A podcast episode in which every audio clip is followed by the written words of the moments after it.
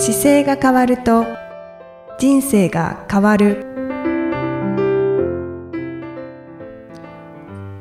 こんにちは。姿勢治療科の中野孝明です。この番組では体の姿勢と生きる姿勢より豊かに人生を生きるための姿勢力についてお話しさせていただいてます。今回もゆきさんよろしくお願いします。こんにちは、いきみえです。よろしくお願いいたします。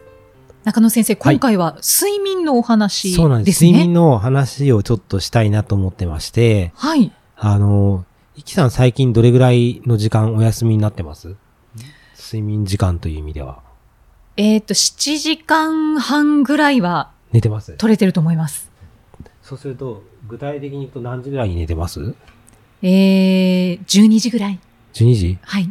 12時ってことは7時半に起きるってこと？そうですね。うんあ、確かに。それはわかりやすく、7, 7時間半寝てますね。はい。はいはいはい。これ、あの、この間、2023年の10月2日に、あの、厚生労働省が最新の睡眠指指針を、はい。あの、出されたんですけど、その中で大人の睡眠時間は6時間以上寝ましょうっていうのが出ていて、あ、あの、もともと7時間半とかって言ってたんですけど、多分はい。7時間半も寝れる方が少ないから、あえて6時間にして指針を出してると思うんですようね。で、大人が6時間で、6時間以上、中学生、高校生に関しては8時間から10時間、はい。小学生は9時間から12時間寝ましょうと。うんうん。まあ、3歳から5歳児は10時から13時間。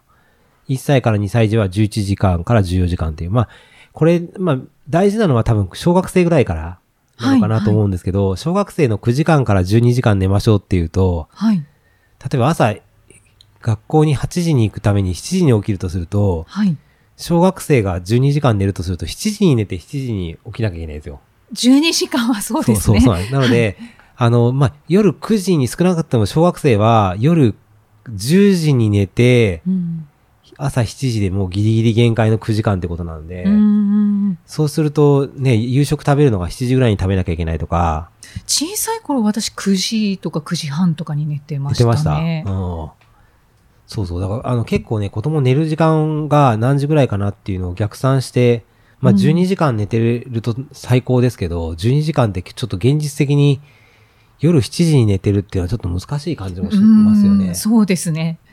うんなので、まあ、その数字があるんですけど、一応でもこれぐらい寝た方が、うんうんうんあの、体にはいいということで、はい。で中学生、高校生に関しては8時間から10時間なんですけど、これも、まあ10時間って考えると結構大変で、朝7時に起きようとしたら、えっ、と、6 10時間だから夜10時ですもんね。そうですね。そうですね。夜10時に寝て、朝7時に起きるっていうのは、だいたい下手すると今、東京で僕知ってる方なんかだと、10時、11時に家に帰ってくる高校生いっぱいいるので、遅いですうんね。そうすると12時に寝るってちょっと厳しい感じするから、やっぱ明らかにこれ割ってきてるなって思ったりもするので、なので、いかにこう、ね、早く寝ることが大事かという、はい。はい。僕も一応あの、1 7時間半を推奨してるから、僕も7時間半はなるべく寝るようにしてて、あ、はい。はい。あの、10、11時に寝て朝7時とか、そういう感じが結構多いんですけど、で、これ、あの、睡眠不足っていうのが、やっぱりなんで良くないかっていうのが分かると、少し睡眠時間意識ししてくると思うんですけど、確かに。はい。一番、あの、睡眠不足って、リスクがあるのって、例えば、わかりやすいのでいくとですね、睡眠時間が5時間未満の場合、いはい。わゆるショートスリーパーっていう方とかいるじゃないですか。はい。はい。ああいう方って、あの、肥満になるリスクがすごい高いんですよ。えー。これ1.3倍5時間以上の睡眠の方と比べると、肥満になりやすいっていうデータがやっぱり上がっていて、は寝不足の方と睡眠太ってる方っていうのは結構比例してくるんですよね。あ。おー、そうなんですね。うんで、もっとすごいのは、6時間未満っていう時にはですね、心臓血管疾患っていう、まあ、心臓血管疾患っていうのは心臓にまつわるもの大体ほとんど全てですけど、はい。はい。それの発症のリスクが、ベストな7時間から8時間寝てるのと比べると、はい4.95倍起こるんですよ。え、かなり高いですよそう。ね。なので、働き盛りで急に亡くなる方いるじゃないですか。脳梗塞を起こして亡くなっちゃったとかって。あれはもうみんなこのド、ドストライク。えええじゃあ、5時間未満の方は、はい。この心臓血管疾患のリスクと、あ、もちろんもちろん。それプラス肥満リスク両方あるので。うわだから、ばもう5時間切って仕事一生懸命してますっていう方もたまにいるんですけど、そういう方は、あの、心臓血管で倒れるところにまっしぐらに今向いてってるので。あ心臓で倒れる可能性ありますねっていうのを伝えてあげると考え方が変わる時もありますね。そうですね。でもまあ周りが、大体そういう方の職場って、周りに皆さんそういう方が集まってるんですよ。ああ、確かに。はい。なので、例えば5歳上、10歳上の方ってどんな生活してるかって聞いた時に亡くなっちゃったっていう人が出てきたりとか、するから、そんな風になくなるんですよって言ってからこのリスク言うと大体みんなヒヤッとしますけどねあ。あ、そうですね、はいちょっと見直さなくちゃいけないと思いますよね。結構ね、そうなんですよ。あとは、他には認知症になりやすかったりとか、うつ病になりやすかったりとか、はい。まあ、高血圧っていう、まあ、健康系のトラブルの、まあ、生活習慣病に近いところは全部出てくるっていう。ああ、うわあ、睡眠ってすごく大事ですね。そうなんですよね。で、子供だと、やっぱり、この大人と違って、まあ、成績はもちろん低下するのはもちろんですけどうん、あと、肥満になりやすかったり、はい。うつになりやすかったり、はい幸福感の低下っていうのは一応もう言われているので、ああ、確かになんか無気力になりそうです。うんなのでさっきのあの、ちょっとお話しした数字、大人で6時間以上っていうのは、僕は7時間半がいいと思ってるけど、まあ、7時間半寝れなくても7時間とか、6時間以上寝ないといけないんだなっていうのは、ちょっと頭の中に一回聞いた方は入れていただいて、はい。7時間半っていうのは実際どのぐらいの感覚なのかをちょっとやってみていただくと、その時の体の感覚が、あの、分かれば変えていけると思うんですよね。うん、まずこの、の番組聞いた時に一旦あの今日の夜でもいいので7時間半撮るためには何時に寝ればいいんだろうってちょっとやってみていただいて。はい。でもそうなると、えっと、自分の生活の中で、うんこ、この行動とか、これやってることいらないなっていう、なんか断捨離ができそうですね。そうですね。だからそういう意味ではその心臓血管で亡くなる、急に亡くなる可能性が4.9倍とかを抱える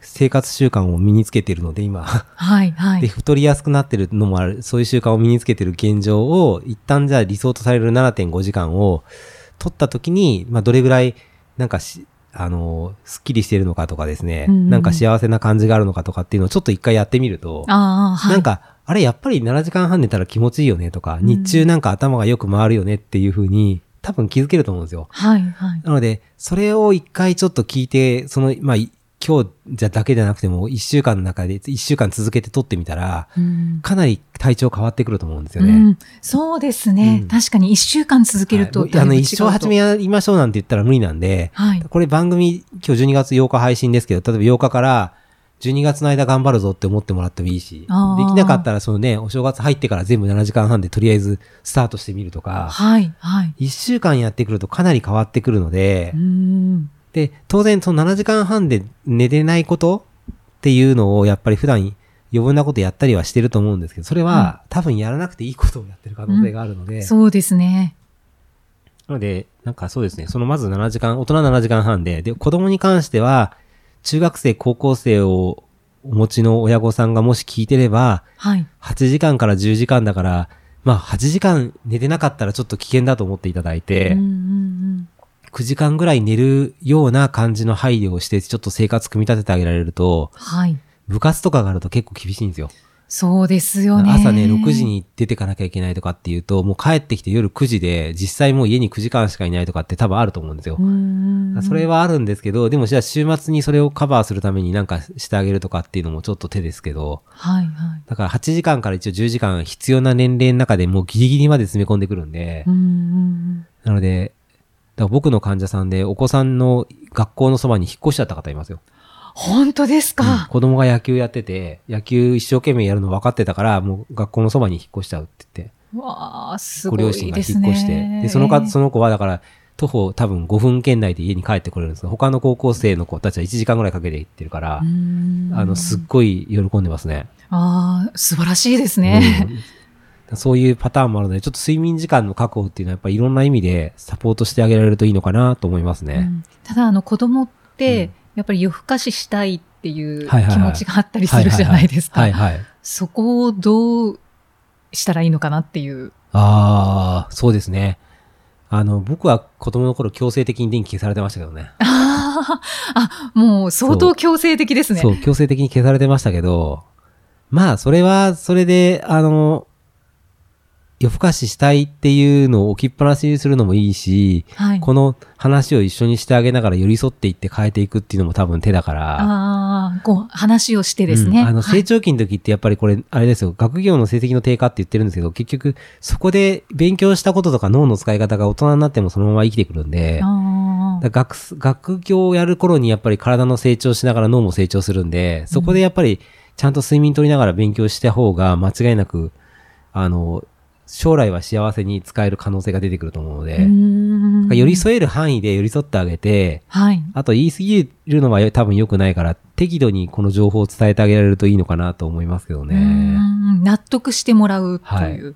はい。はい。番組だからご家族で聞いてくれてる方なんかはやっぱり、あお嬢さんなんかはこれ僕の聞いたやつをいつもやってくれるって言ってたから、あありがたいというか、は嬉しいですね。そういう嬉しいのもありますよねう。んうんうんなんかその、そうですね、お子さんに関しては、まあ中高生8時間から10時間、小学生9時間から12時間だから、まあ、あの、小学生の低学年が12時間としても、高学年は9時間だから、まあ9時間ぐらいの睡眠を、うんどちらにしても成長期の間で取ってあげられれば、はい。非常にいいので、なんか、なので、例えば6時に朝起きる子供だったら、よ夜9時じゃないですか、9時間だと。なので、夕食が7時とか、6時ぐらいに夕食食べさせられられるとすごくいいですよね。うん、そうですね。うんだから塾行ったりとか、やっぱりあったりすると9時とか9時半に帰ってきちゃうんで、そこからいかに早く寝かせるかっていうのはなんかやっぱり大事な技だと思います。あーぜひ、はいこのお話ししていただいても番組を一緒に